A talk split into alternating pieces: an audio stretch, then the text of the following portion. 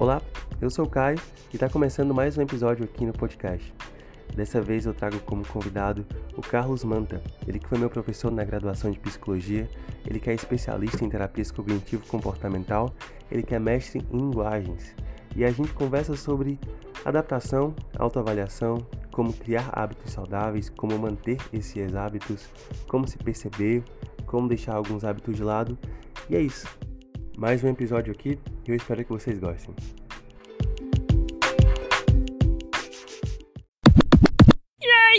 Bom dia, boa tarde, boa noite, boa madrugada. Eu sou Caio Marques e está começando mais um podcast. Para você que acompanha a gente faz um tempo, é muito bom ter você aqui de volta. Para você que caiu de paraquedas, seja muito bem-vindo ou muito bem-vinda.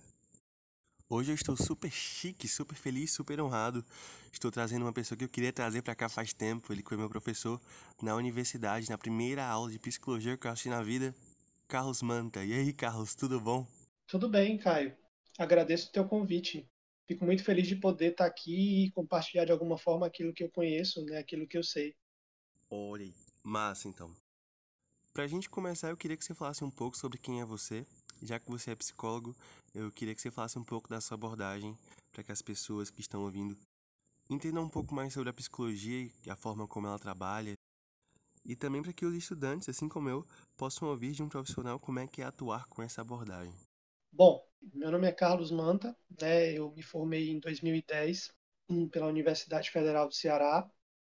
É, entrei em 2005, né? No segundo semestre da faculdade, naquela época era dividida em primeiro e segundo semestre. E é, o meu percurso foi mais ou menos assim. Eu entrei na faculdade, gostava muito de conhecer diversas abordagens, né? Diversos conhecimentos em relação psicologia, né?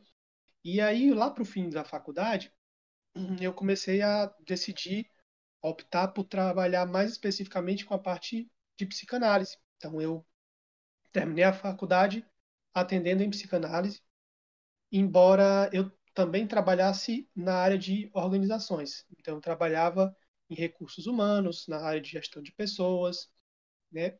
E isso me deu um conhecimento em avaliação psicológica tive a oportunidade de trabalhar em supermercado, tive a oportunidade de trabalhar em, em empresas de gestão, empresa na verdade de gestão de saúde e tive um, uma oportunidade de trabalhar também na indústria.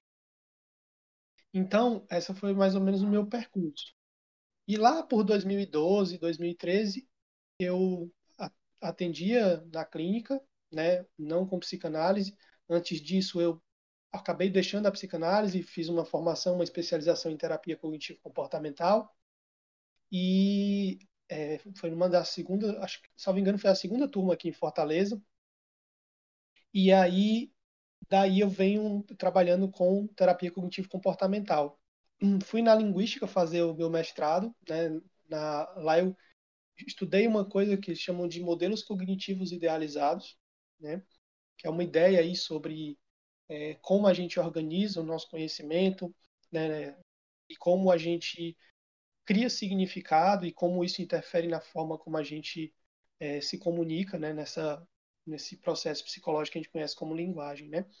Então, é, daí eu comecei a lecionar, né? E assim, eu já vinha lecionando há um tempo, né? Eu também trabalhei num projeto que havia no Conselho de Educação aqui do Estado, em que a gente viajava para vários é, locais do estado, né, na perspectiva de falar, é, de, é, de, trazer conteúdo psicológico né, para a formação de diretores de escolas municipais. Né?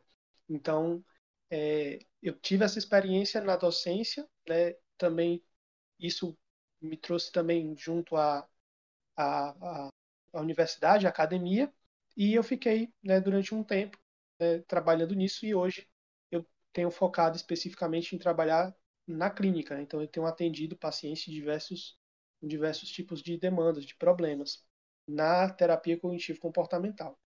Então, basicamente, esse é o meu percurso, Caio. Sobre a minha abordagem, né, assim, é, eu trabalho especificamente com a terapia cognitivo-comportamental, mas eu queria que você entendesse isso de uma forma mais ampla. Como é que eu estou querendo dizer isso? É porque quando a gente fala em terapia cognitivo-comportamental, eu acho que seria melhor falar em terapias cognitivo-comportamentais, né? Que embora elas compartilhem é, ideias semelhantes, né? Elas têm é, algumas visões diferentes e algumas é, adaptações e perspectivas de trabalho diferentes. Então, por que eu digo isso? Porque eu tive a formação em terapia cognitivo-comportamental, mas que eu também é, estudo, tenho conhecimentos alguns sobre outras é, abordagens dentro da terapia cognitivo-comportamental, né? Como a ACT, né, que é a terapia de aceitação e compromisso, e agora tenho finalizado, né, trabalhado numa especialização na terapia focada em esquemas, né, que tem perspectivas e aplicações diferentes, então, é, embora sejam dentro da terapia cognitivo-comportamental. Bom, e como é que a terapia cognitivo-comportamental, de maneira geral, né, vê? Tá? Vou colocar de maneira geral, vou falar sobre a abordagem clássica, que é, talvez seja mais conhecida, embora é, essas outras perspectivas tenham visões diferentes né, desse do que, que é foco do trabalho né, terapêutico. Então, quando eu estou falando na terapia cognitivo-comportamental clássica, né, beckiana, né, o que a gente está vendo é o quê? Que um indivíduo, né, ele é, tem uma série de estruturas cognitivas que a gente chama de esquemas. Né? Esses esquemas é, é como o ar, né? São, é um construto que você não consegue ver nem pegar, mas que ele estabelece, né, explica é, relações entre determinados fenômenos. Né? Então, a ideia do esquema é que eu tenho uma, conjunto de regras, de pressupostos, de ideias a respeito de mim, dos outros, do mundo, do futuro, né? E que essas ideias elas são mais ou menos cristalizadas, né? Ou seja, elas não estão muito sujeitas a mudanças ou são mutáveis, mas são mais difíceis de mudar pelo longo histórico em que a gente vai é, reforçando essas ideias, né? Através das experiências que nós vamos vivendo. E elas surgem desde muito cedo na nossa vida. Então, desde cedo, a gente vai aprendendo como é que essas. É, adquirindo algumas ideias, tanto através dos processos de socialização com a nossa família, primeiro, mas depois com a escola ou com outros modelos de relações. E isso, de alguma forma, é, vai ficando introjetado na pessoa. E aí o que, que acontece? Isso guia, de alguma forma, a forma como ela seleciona a informação do ambiente, como ela processa essa informação, como ela codifica essa informação, e também em relação àqueles processos internos, como a memória. Né? Então, as pessoas têm facilidade para perceber ou para avaliar a memória de acordo com a ativação de determinados Sobre a teoria dos esquemas, que algo relevante tem aparecido bastante em relação a termos dentro dos estudos da psicologia, muito bom você ter comentado até. Eu queria que, além de comentar mais um pouco sobre essa teoria, eu queria saber como é que ela funciona na prática, principalmente dentro da TCC. Esses esquemas ativam, desativam, outros têm mais força em determinado momento ou menos força em determinado momento, né? Mas o importante é que, de alguma forma, ele funciona como certas lentes, né? Como é que é isso? É como se eu tivesse olhando para o mundo com uma lente específica. A lente seria o esquema, ela filtra a informação e estabelece significado né, de acordo com aquilo que a gente tem como conteúdo do esquema. Né? E aí a gente vai ter várias, várias ideias. O que acontece com os esquemas? Eles têm duas propriedades. Eles são auto-perpetuáveis, então, de alguma forma, como eles selecionam a informação, né, eles filtram a informação, eles de alguma forma é, funcionam distorcendo a informação ou deixando de lado uma informação que não é não não corrobora aquilo que está dentro do esquema. Então, se eu penso, por exemplo, que as pessoas são ruins, né, uma ideia esquemática sobre as outras pessoas, é, até uma pessoa que me dá um presente, né, pode ser algo que eu não consiga perceber ou que não fique tão saliente na minha memória, ou ainda que eu possa distorcer essa informação achando, por exemplo, que essa pessoa quer fazer algo de negativo para mim. Então ela está dando um presente na perspectiva de diminuir a minha defesa para que ela possa me atacar de alguma forma. Né? Então os esquemas eles funcionam se perpetuando né? e tem essas propriedades de você distorcer a informação ou deixar a informação para lá a partir deles.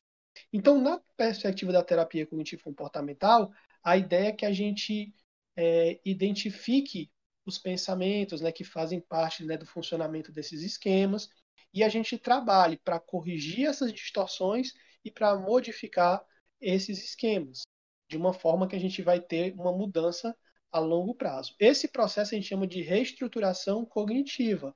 Então a gente faz isso através de um processo de descoberta, né, que a gente vai é, junto com o paciente identificando, né, tentando utilizar algumas técnicas para modificar essa forma de funcionar, mas também tem um aspecto comportamental. Então, como é que surge esse aspecto comportamental? Bom, a, a, terapia cognitivo comportamental ela foca muito na aquisição de habilidades pelo indivíduo que está fazendo o trabalho. Então, a ideia é que ele é, possa, por exemplo, utilizar estratégias comportamentais para poder é, testar essas ideias que ele tem a respeito do mundo, por exemplo, né? fazendo com que ele possa corrigir e tornar o mais realista possível isso, dar ferramentas para que ele possa interagir, por exemplo, às vezes a gente tem um paciente com uma fobia social, né? Então ele tem um receio muito grande da interação, da avaliação externa. E às vezes ele realmente tem um repertório que a gente chama de repertório pobre. O que, que é isso? É, é, você não ter realmente muitas habilidades sociais para iniciar uma conversa ou coisa do tipo. Então, o trabalho seria talvez modelar essas respostas no indivíduo, modelar esses comportamentos para ele, poder adquirir esse, esse repertório. Então, é, as perspectivas comportamentais vêm nesse sentido, de testar ideias ou adquirir determinadas habilidades. Mas, é, na terapia cognitivo comportamental, nós entendemos que existem três coisas, né?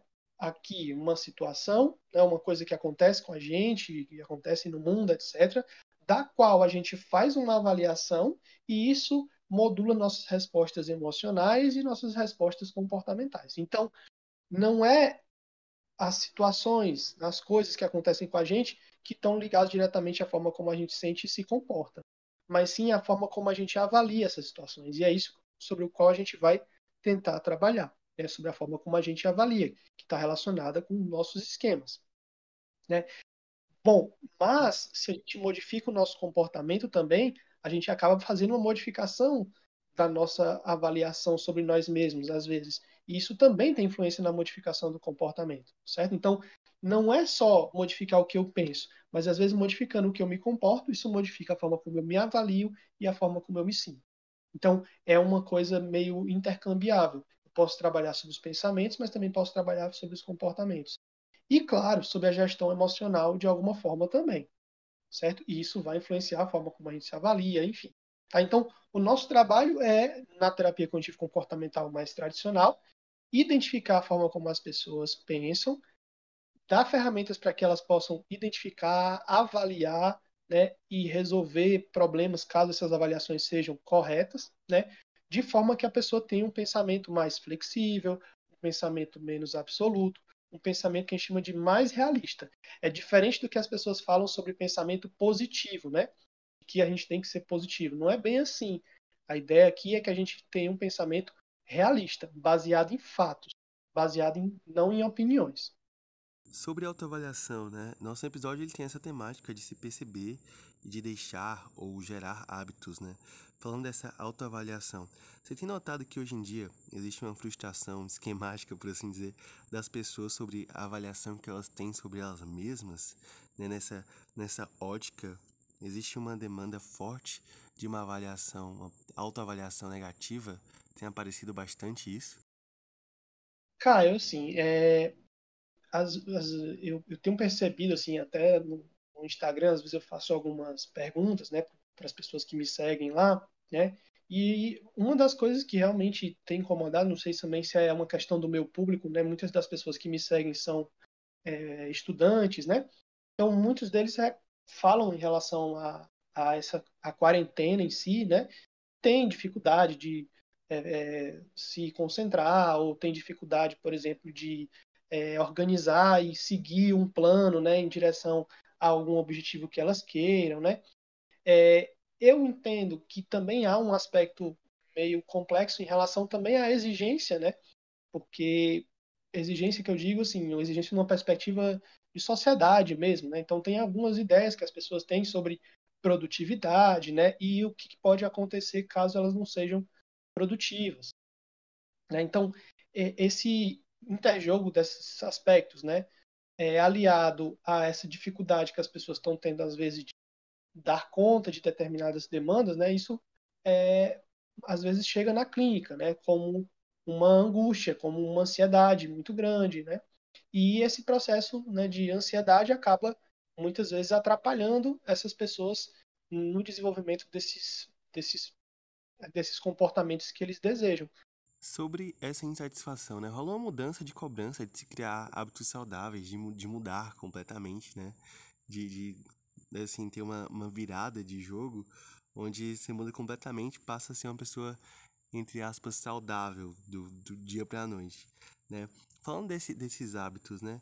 Como é que são criados esses hábitos e por que que é ou por que que tem parecido ser tão difícil criar hábitos saudáveis? É, na construção de um hábito, a gente entende o hábito, né, na psicologia, principalmente em uma perspectiva comportamentalista, né? Então, o hábito ele se dá né, como é, um processo de condicionamento. Então, ele precisa ser repetido né, para que aos poucos ele se torne automatizado, digamos assim. Né? Então, é, o hábito ele envolve um processo de mudança. Certo? Então, você percebe que tem algo que te incomoda, uma coisa que, por exemplo, hábitos que são ruins hábitos de comer demais. E agora, em relação à pandemia, isso ficou muito claro, né? Porque as pessoas em casa, aquela angústia, enfim, muitas pessoas acabaram tendo comportamentos exagerados, né?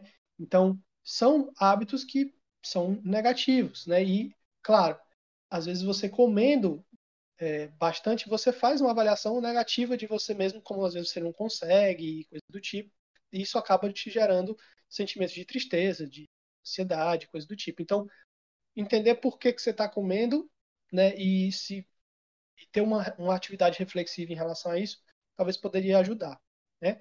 Além disso, o consumo muito grande de tecnologia, né, de celulares, ficar o tempo todo no celular, isso atrapalha hábitos, né, porque acaba você perdendo muito tempo em relação àquilo é, e tendo dificuldade de se concentrar em outras coisas. Então, regular esse acesso ao celular, né, pode ser algo que pode ajudar, né, é um, pode ser um hábito é, importante a ser desenvolvido. É, a questão do,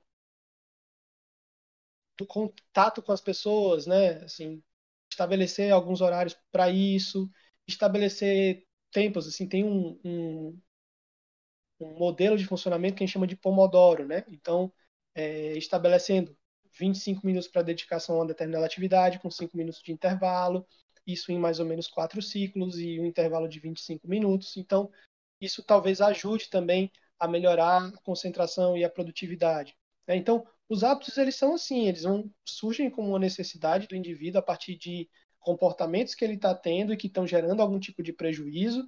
Muitas vezes eles não eles não se dão conta desse prejuízo, então isso é, precisa, às vezes, ser é, identificado junto com o paciente um processo terapêutico, né? E a partir daí é que as pessoas entendem que realmente tem um problema e que vem, por exemplo, possíveis benefícios que eles teriam ao mudar esse funcionamento, eles adquiriam um entram num processo de mudança. Mas esse processo de mudança, ele envolve uma série de etapas. Então, eu preciso me mobilizar para a ação, né? O indivíduo precisa se mobilizar para a ação. E quando ele se mobiliza para a ação e obtém os resultados, ele entra numa fase que a gente chama de manutenção. Então ele continua mantendo.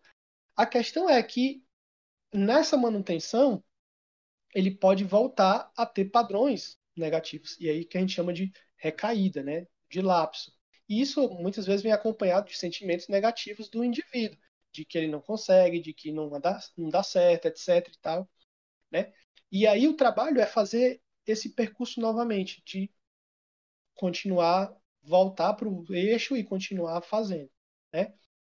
Então, na construção de um hábito, a gente precisa respeitar esse processo de mudança, É, tem uma questão também que a gente precisa olhar, que é a questão do estabelecimento de objetivos, né? Às vezes as pessoas estabelecem objetivos totalmente realistas, então eu vou perder é, 40 quilos em um mês, né? Então, se eu estabeleço um objetivo que não é realista, a chance de eu não conseguir colocar em prática e me frustrar é algo muito provável. Então, é, esse é um aspecto que pode atrapalhar também. E já que você falou em quarentena, como é que ficou assim essa insatisfação, essa, esse desejo de criar ou mudar hábitos, essa, essa pressão que se tinha, né, essa adaptação que mudou bastante, tem mudado bastante. Como é que ficou isso durante a, a quarentena? O que, que, você, que, que você pôde observar? Pois é, tá, eu, eu fico pensando assim, né? O que aconteceu com a quarentena? A gente tinha uma rotina, né? A gente de maneira geral, as pessoas tinham uma rotina, um, um funcionamento específico. E de uma hora para outra, né, uma coisa meio rápida, né, as pessoas simplesmente mudaram a forma de funcionar. Né? Então, é, o ser humano, diferente dos outros animais, né, é, tem essa capacidade maior de adaptação, né? porque se você modifica o ambiente né, em relação a outros animais, eles vão ter muito mais dificuldade de se adaptar. A gente tem essa capacidade de se adaptar, mas isso leva um tempo, né? E claro, quando você modifica o ambiente, modificam-se uma série de coisas, né? Então, é, o que, que mudou na quarentena? Né? As pessoas ficaram mais tempo em casa, né? É, elas tiveram que compartilhar com várias pessoas, né? Então não era só você, você tinha às vezes que ficar com seu irmão, com sua mãe, né? Às vezes um irmão mais novo que às vezes tinha mais dificuldade, por exemplo, concentração e então imagine dar conta de todas essas atividades, né? Nesse funcionamento. Além disso, assim, é, você às vezes antes tinha que simplesmente é, fazer, acabar fazendo várias atividades, como almoçar fora de casa, coisas do tipo, né? Então hoje as pessoas acabaram tendo que fazer, a, a, adquirir outros, outros comportamentos, como limpar a casa, né? Fazer, limpar, fazer outros serviços domésticos, como lavar os pratos, como fazer comida, etc. Né? E o fato de você estar em casa muitas vezes acaba fazendo com que você tenha realmente a dificuldade de concentração, porque existem outras coisas que é, é, te distraem mesmo, né? Você tem ali uma televisão, ou você tem ali pessoas para você interagir, né? Ou, ou as pessoas estão é, agindo de determinada forma ali. Então, tudo isso foram coisas que aconteceram, né? Fora, claro, aquilo de fato de você às vezes acompanhar as mídias, né? E todas as mídias, o volume de informação, né? É, de risco, de ameaça era extremamente intenso, né? E além disso, as pessoas, né, muitas vezes vivenciavam problemas em relação, né, à, à, à doença mesmo. Teve gente que perdeu pessoas. Então, todas essas coisas foram modificadas durante a quarentena, durante esse período de pandemia, né? E, claro, a forma como as pessoas vão lidar com essas questões, ela é, é, é diferente, né? é diferente. Então, é, é difícil que a gente possa é, é, estabelecer os mesmos, assim, ter a mesma rotina que se tinha antes neste ambiente, né, nesse, com essas dificuldades. Claro, cada caso é um caso, né, tem pessoas que vão ter é, outras, outras realidades e outras, digamos assim, é, condutas aí baseadas nos seus próprios esquemas, né, de forma diferente. Né? Então, é, às vezes, a dificuldade que você vai ter de estabelecer um hábito está relacionado aos esquemas que você tem, né? Então, é, por exemplo, tem pessoas que vão ter mais dificuldade de se concentrar, né? Porque elas têm maior facilidade, por exemplo, de se atrair por experiências em que elas têm prazer de curto prazo ao invés de prazer de longo prazo. É, ou pessoas que, por exemplo, não têm é, esse hábito de ter uma rotina do, acordar, né, tomar um café ou fazer alguma coisa. Então, é, isso pode dificultar né, a adaptação, certo? Essas, esses fatores podem dificultar a adaptação, né? Mas é possível que as pessoas desenvolvam essa, essa capacidade de adaptação. Eu acho que Hoje, a pandemia está num, num, processo diferente. Né? A gente está vendo a vacina acontecendo, está vendo as pessoas é, regressando de alguma forma às, suas atividades. Mas eu imagino que muito do que a gente está vivendo hoje vai se manter para o futuro. Então, as interações através da internet, talvez até o, o trabalho, muitas vezes vai ficar mais, digamos assim, é, no home office. Então, muitas dessas questões que você está colocando aqui, eu acho que são muito pertinentes, porque o ambiente não deve mudar tanto com essa volta, né? E aí, assim, não tão drasticamente, e aí as pessoas, sim, precisam desenvolver novas formas de se adequar, digamos assim, a esse ambiente para que elas possam alcançar os objetivos né, biológicos delas, né? Não só de sobrevivência, mas de outros aspectos também. É, agora falando de psicoterapia. Onde é que entra a psicoterapia, não apenas como suporte, mas como algo necessário?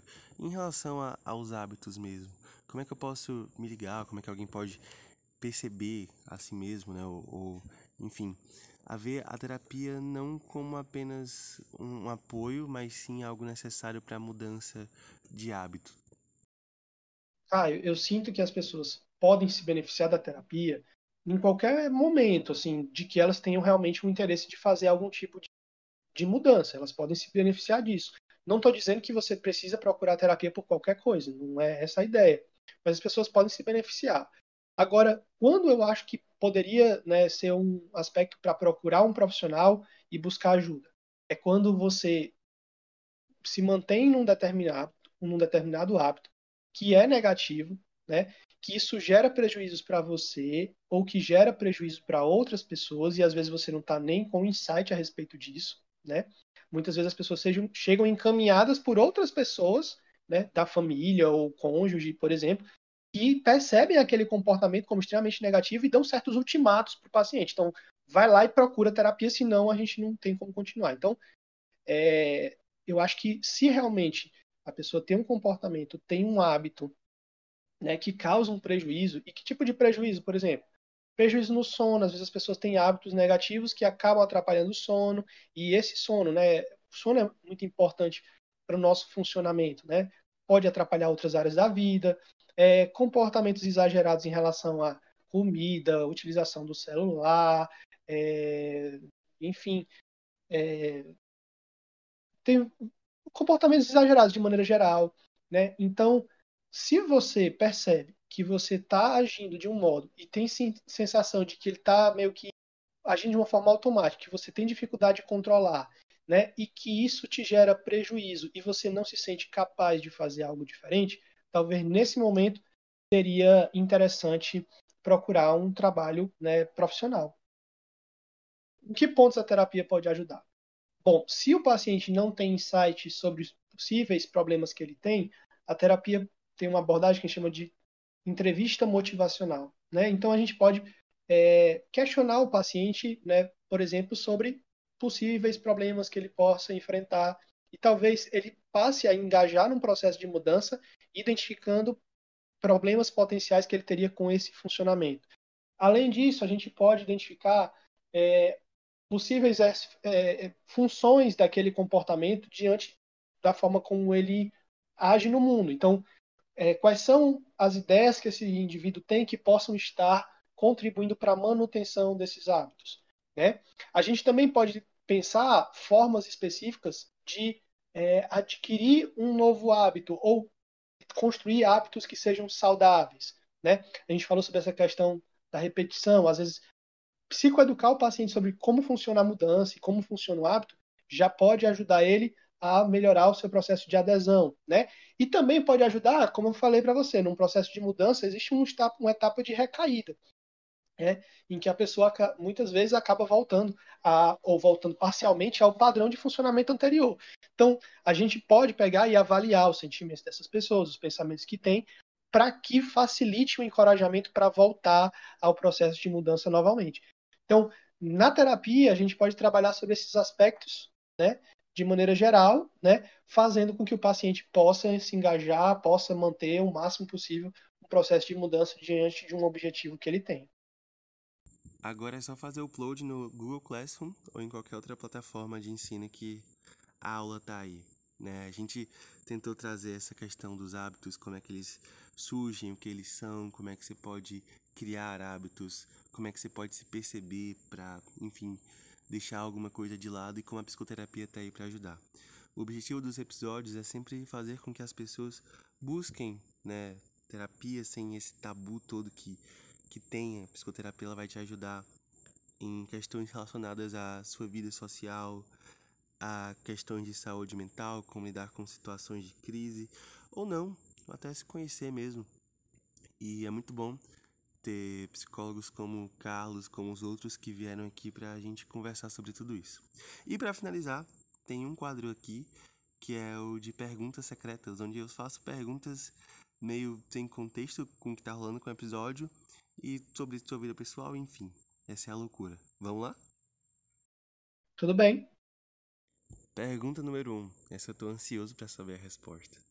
É, surgiu uma oportunidade e você tá viajando para a lua amanhã. E você não pode levar muita coisa. Mas para se distrair no caminho, como se não houvesse coisas para se distrair o suficiente, é, você pode levar a discografia de um artista ou de uma banda. E a pergunta é: de quem seria essa discografia? De viajar para a lua tivesse que levar uma, uma, discografia de algum artista? É só um, só pode um. Eu tô pensando aqui, Caio, porque eu tenho tantas, tantas, tantas bandas que eu gosto aqui. Mas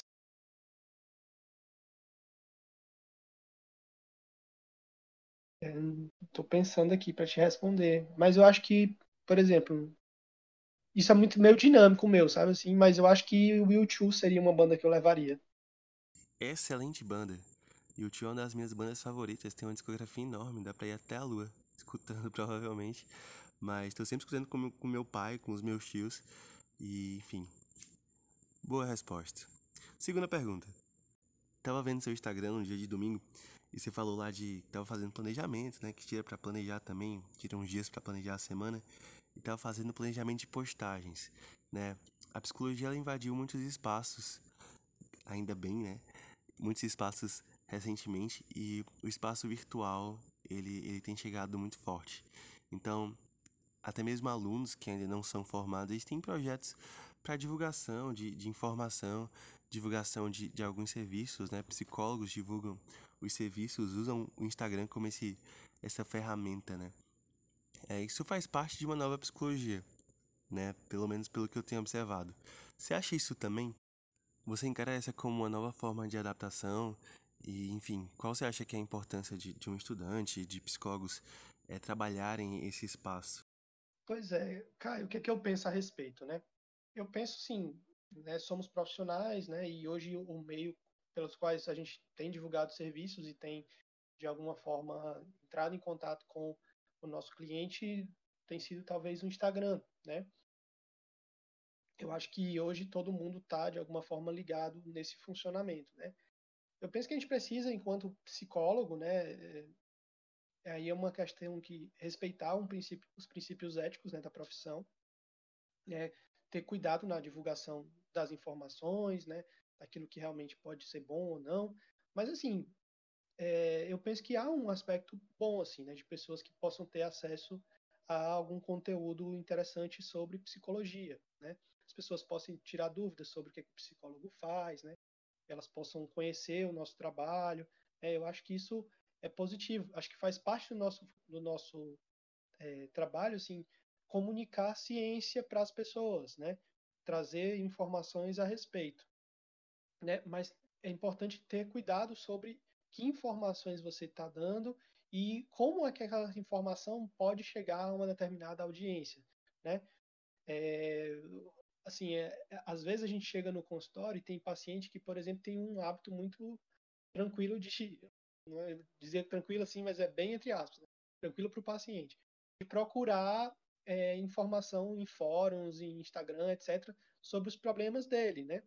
E às vezes esses pacientes chegam a ter uma eles eles mesmo fazem o próprio diagnóstico e vão atrás de fazer tratamentos e coisas do tipo, né? E isso eu penso como algo que pode ser negativo. Então, é, a gente precisa tentar um equilíbrio né, nessas formas. Não sei ainda qual seria, mas que de alguma forma a gente precisa buscar, sim. Perfeito. É, a terceira pergunta é uma pergunta muito séria também, para, enfim, causar uma grande polêmica aqui, que é, voltando para a questão da lua, se você tivesse também que levar um desenho animado para assistir, ouvindo sua discografia, ou então só assistir mesmo, não sei. É, que desenho animado seria esse? Desenho animado favorito? Escutando discografia, eu acho que eu não, não faria isso, mas olha, assim, tem vários, né? Teve uma época que eu gostava muito do Doug Funny, né? Então, eu acho que seria esse o meu desenho favorito na, entre os meus desenhos. E na minha infância, muitas vezes eu vi o pica-pau. Né? Então eu, eu gostava da bagunça né, da, do pica-pau. Eu com certeza levaria os Simpsons, porque os Simpsons nunca acabam, então sempre tem alguma coisa para assistir. Agora falando sério, senhoras e senhores, Carlos Manta, Carlos, brigadão demais por ter aparecido aqui, por ter participado. Eu fico muito feliz em ver você participando do meu projeto. E é isso, queria também que as pessoas te conhecessem além do, do podcast e queria que você deixasse meios de comunicação para que as pessoas possam te encontrar. Legal, Caio. É, assim, eu queria te agradecer, né, pelo convite, né, agradeço a confiança, né, é, fico feliz que, espero ter podido contribuir de alguma forma, né, é, e me coloco à disposição se, você, se as pessoas tiverem dúvidas, se você tiver dúvidas ou coisas que você queira é, conversar, você pode procurar arroba Carlos Manta Psicólogo, né, que você que eu tenho contato, lá fica o meu contato no WhatsApp também, você pode mandar direct, as pessoas podem mandar direct, e aí podem interagir comigo, eu vou achar muito bom, né? Para poder talvez talvez tirar alguma dúvida ou dar algum tipo de contribuição, né, nos problemas que essas pessoas possam possam vir a trazer. Tá bom? Que é isso, eu que agradeço. É, para você que ouviu, que gostou do episódio, tem outros episódios aí para você ouvir também. É, siga o Carlos, siga o Instagram do podcast, tá aí na descrição. Eu sou Caio Marques e a gente se vê brevemente em um próximo episódio, além de vários outros episódios que tem para vocês escutarem aí. E tchau.